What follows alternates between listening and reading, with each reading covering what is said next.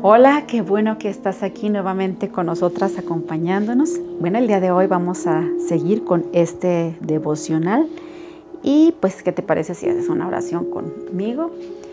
En este momento vamos a orar. Padre, te damos muchas gracias, Señor, por tu presencia. Gracias, Señor, por este momento que nos permites estar contigo, Señor. Espíritu Santo, pedimos que nos guíes a través de tu palabra y que traigas enseñanza hacia nuestra vida el día de hoy. En el nombre de Cristo Jesús, bendice a cada una de las mujeres que estará escuchando este devocional, este estudio. En el nombre de Cristo Jesús. Amén. Muy bien, mujeres, pues el día de hoy yo quiero compartirte este devocional, este estudio también, ¿verdad? Que algunas me dicen que es más estudio que devocional, porque es un poquito más largo. Pero eh, bueno, el título que le he puesto a este estudio, pues es Dejando atrás mis atavíos para experimentar su presencia.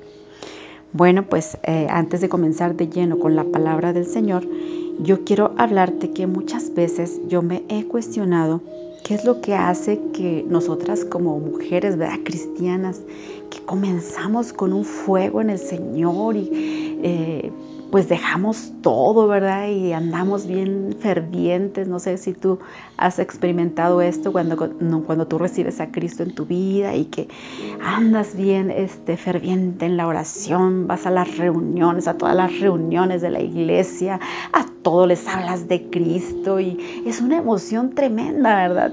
Pero me he fijado que al pasar del tiempo, fíjate bien, cuando nosotros descuidamos nuestra relación, porque sí creo que tiene que ver desde ahí, que esa es la raíz, cuando descuidamos nuestra relación con Dios, ¿qué pasa? Que empieza a ver como que una costumbre, te empiezas a acostumbrar al cristianismo y convertimos esa relación con Dios, en vez de ser esa relación, se hace una religión.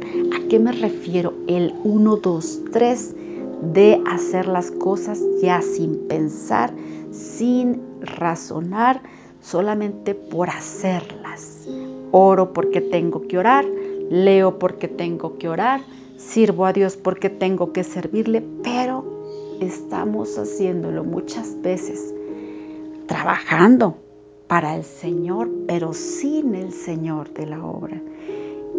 ¿Sí me explico? O sea, trabajamos ¿verdad? Y, yo puedo decirte que esto lo he visto muchas veces, que estamos ahí trabajando en la iglesia y trabajando y afanadas, afanadas, pero hemos dejado de lado a nuestro Dios. Trabajamos para Dios, pero no con Dios. Bueno, pues de esto precisamente es lo que te quiero comentar y cómo pasa, cómo es que pasa este proceso en nuestra vida.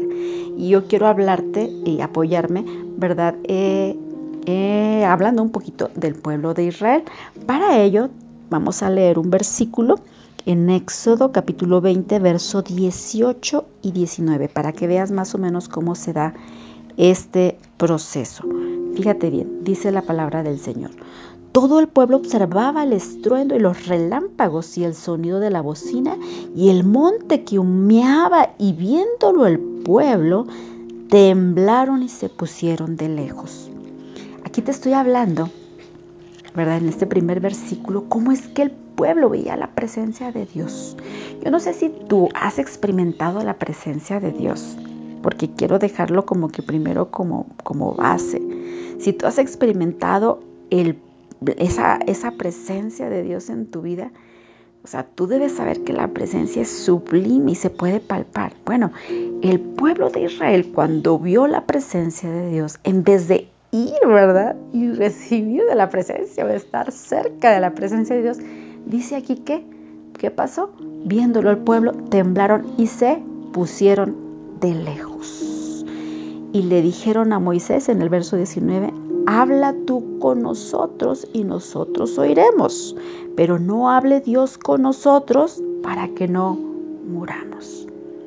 ¿Te fijas cómo es que el pueblo de Israel, en vez de que estuviera directamente ahí con Dios, eh, ellos tenían miedo y mejor mandaron por delante al líder. Le dijeron, ve tú y tú nos dices lo que él, lo que él diga, pero nosotros no, porque tenían temor. Bueno, vamos a, ver el pueblo de Israel. Tú sabes quién era el pueblo de Israel, ¿verdad? Yo estoy segura que sabes que era el pueblo escogido por Dios, era su terruño apreciado, el pueblo amado por Dios. Todas estas promesas, mujeres, de la palabra de Dios, pues eran para ellos. Tú sabes que eran para ellos.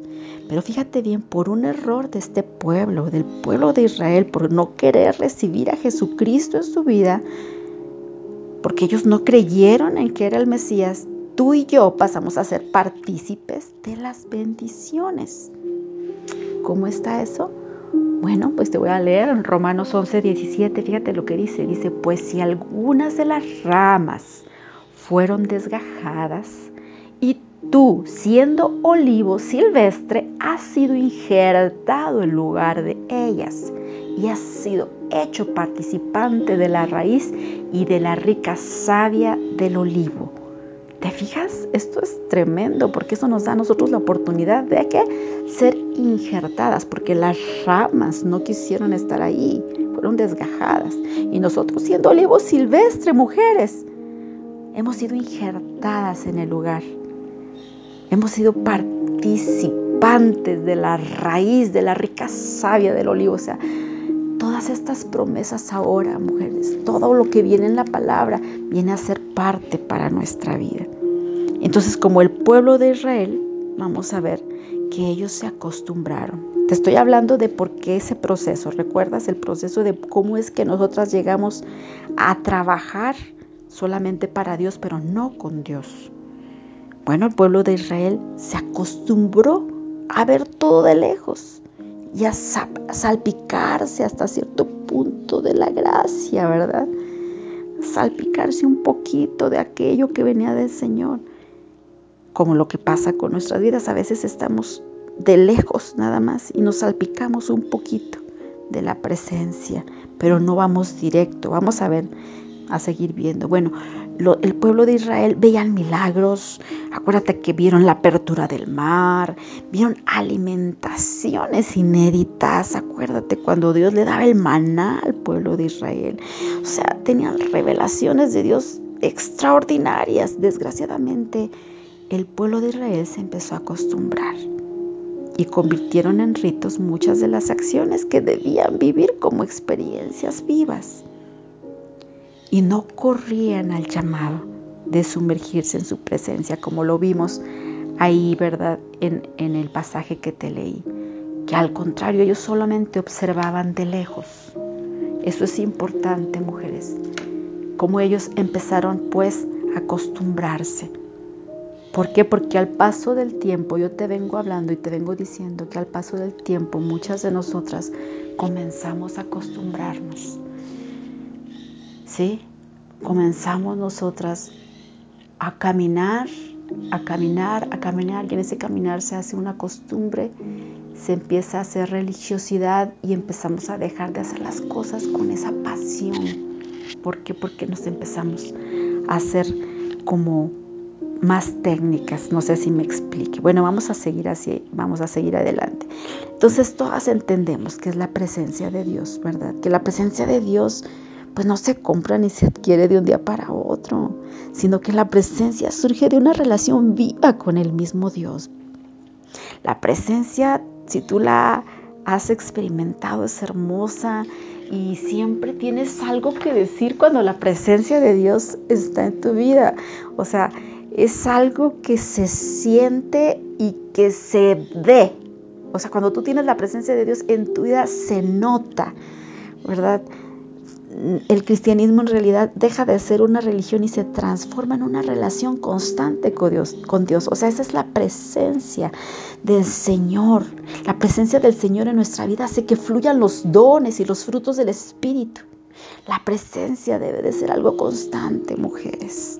La presencia de Dios es que cuando tú te pones a orar, pues no te cuesta orar. Yo he oído muchas mujeres que me dicen, no, es que no puedo durar orando ni 15 minutos porque me aburro. O jóvenes también me lo han dicho. Pero sabes que no puede ser así. Porque la presencia, cuando tienes la presencia de Dios, las horas pueden pasar o los minutos pasan y no lo sientes. de esas veces que ponías hasta música, yo recuerdo mucho que, a mí me encanta poner música y empezar a adorar, adorar al Señor y de repente ya pasa el tiempo y se te va el tiempo. A mí me ha pasado así, que llega de repente mi esposo y, y las horas me las pasé en su presencia. Entonces, ¿qué es lo que pasa? Pues estamos hablando de ese proceso que te iniciamos bien, pero que de repente comenzamos a caminar de manera técnica.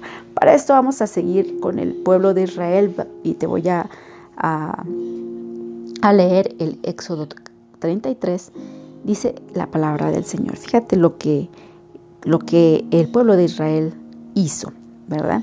Dice el Señor le dijo a Moisés, váyanse tú y el pueblo que sacaste de la tierra de Egipto, suban a la tierra que juré dar a Abraham, Isaac y Jacob, esta tierra donde fluye la leche y la miel. Sin embargo, yo no los acompañaré porque son un pueblo terco y rebelde. Ay, ¿te imaginas? O sea, yo me pongo a pensar, o sea, santo Dios, que nos dijera esto ahorita y creo que no subiríamos a ningún lado.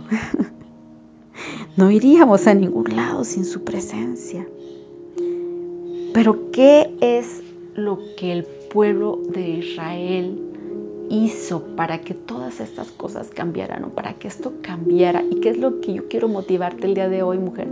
Que nosotras debemos de hacer para volver a la presencia, para no tener ese miedo de estar viendo de lejos, para cuando nosotros necesitamos oración, pues no ir y pedirla, sino tú misma orar, porque tienes una relación personal con Dios, porque alguien te dice, sabes que ora por mí porque estoy enferma, y no vayas y busques a alguien más, al líder más cercano, no, sino que tú misma puedas orar hasta por tus hijos, porque la presencia del Señor esté contigo. Entonces vamos a ver este proceso, ¿verdad? De lo que es, qué es lo que hizo el pueblo de Israel. Yo quiero decirte y una pregunta, ¿se puede vivir sin la presencia de Dios? Claro que sí. Como te decía yo al principio, podemos estar trabajando para Dios mucho, mujeres. Y esto es un error que pasa aún con muchos líderes cristianos, que pueden estar trabajando y afanados y puede ser, pero fuertemente trabajar en la obra del Señor, pero no estar trabajando con el Señor de la obra, sino solamente para Él. Entonces debemos tener mucho cuidado. El primer paso que los israelitas hicieron y que tú ya lo has visto, ¿verdad? Es reconocer, reconocer que no tenían la presencia, que no iban a tener la presencia, que faltaba la presencia de Dios.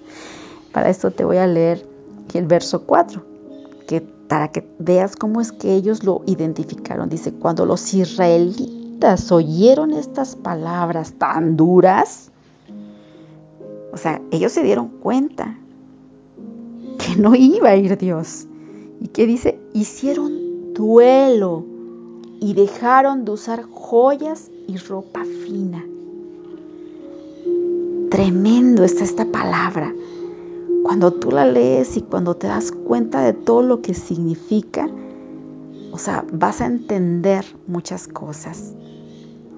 Fíjate, el primer paso, lo primero que tienes que hacer y que tengo que hacer es reconocer que la presencia de Dios no está en mi vida, que se ha alejado, que yo misma me he alejado de la presencia. Pero esto no viene de la noche a la mañana sino que te decía yo que es un proceso.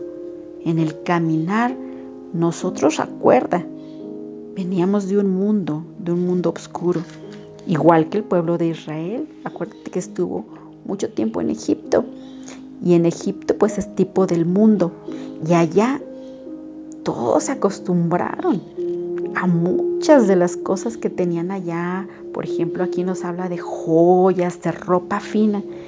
En la versión eh, Reina Valera dice que son atavíos.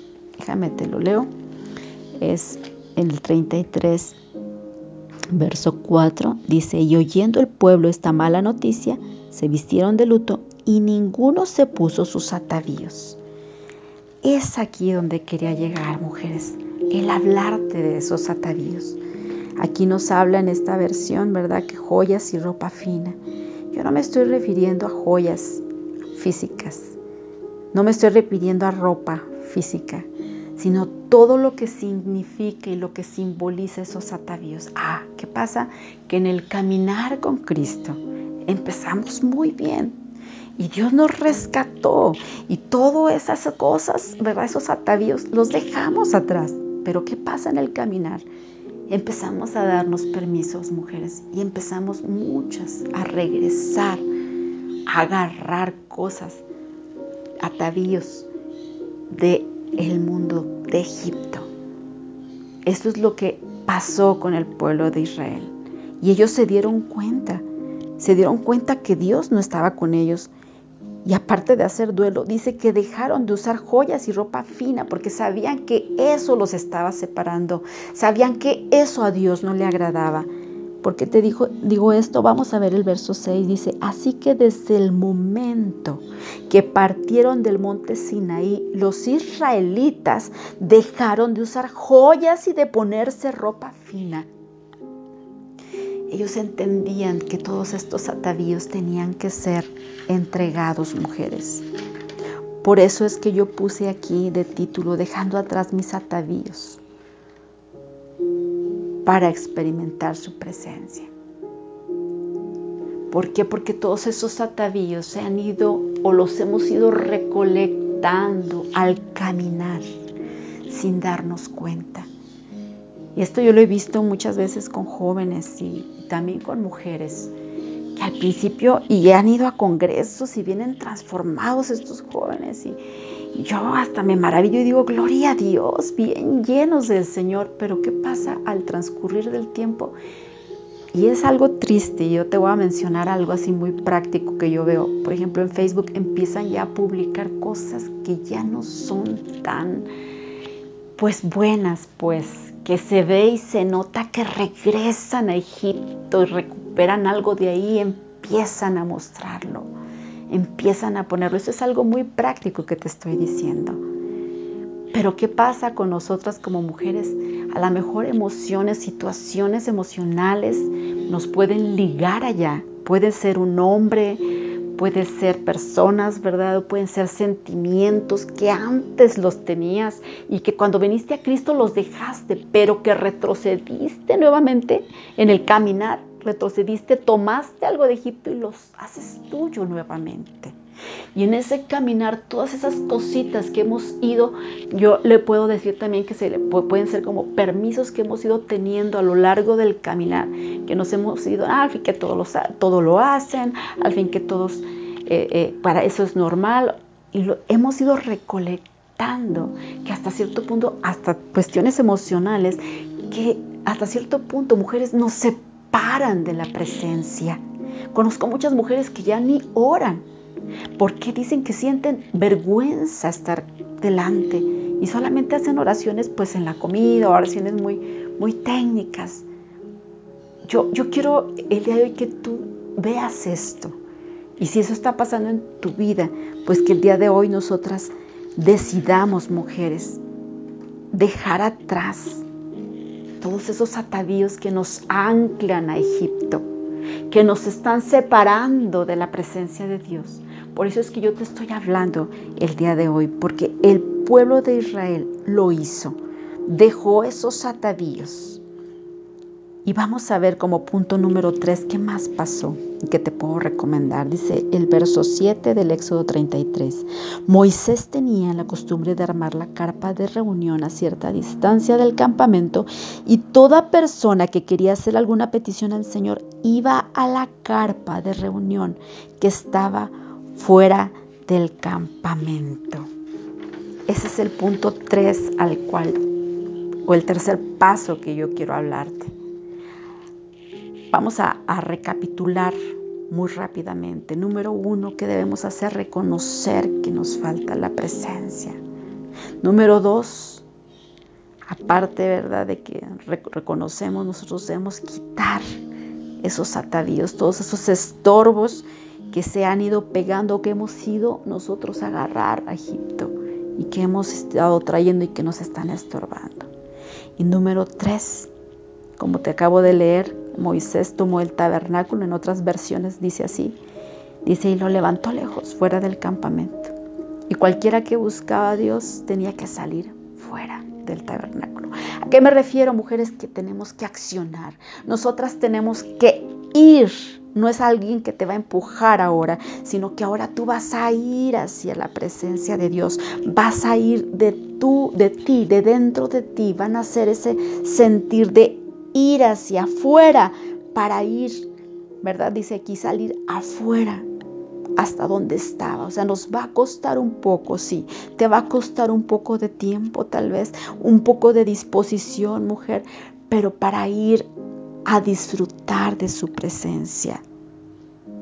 Donde ya a veces ni se necesite el lenguaje, mujer, para estar en su presencia. De verdad, a veces ni siquiera hablamos, solamente disfrutamos su presencia. Entonces, como el pueblo de Israel, ¿qué es lo que tenemos que hacer, mujeres? Ir. Dios quiere que lo hagas, mujer, que tú vayas nuevamente y vuelvas a tener esos momentos en su presencia, dejando ya todos esos atavíos que te hablé. Pero que lo hagas porque lo amas, no porque tengas que hacerlo, sino porque lo amas. Volver a la lectura de la palabra para aquellas que no lo están haciendo. Que vuelvas otra vez a, a tener esa relación con Dios. Que vuelvas nuevamente a tener esa dependencia con Él, mujeres. El día de hoy pues vamos a orar, mujeres, por este tiempo. Yo quiero en este momento que hagas una oración conmigo. Padre, en el nombre de Jesús, reconocemos, Señor, que nos hemos atareado y que hemos estado trabajando tanto en otras cosas y tal vez también pues haciendo cosas para ti, pero sin ti. Perdónanos, Dios. Perdónanos el día de hoy porque también hemos reconocemos que hemos traído muchos atavíos. El día de hoy todos esos estorbos Padre, en el nombre de Jesús, te los entregamos en tus manos. Te entregamos todos esos esos atavíos, Señor. No queremos más todo esto del mundo, todo esto que hemos ido recolectando, Señor. Lo entregamos en tus manos, Señor. Y el día de hoy decidimos volver a tu presencia, buscarte, Señor. Nos comprometemos, Señor, en buscar tu presencia, en leer tu palabra, en volver a ti nuevamente, como antes, Espíritu Santo. Toca cada vida, Señor. Toca cada una de las mujeres que está escuchando y que el día de hoy, Señor, tomen esa decisión de buscar tu rostro como antes. En el nombre de Jesús, Espíritu Santo, yo te pido que selles tu palabra en la vida de cada una de mis hermanas, Señor. Toma, Señor, sus vidas en el nombre de Cristo Jesús.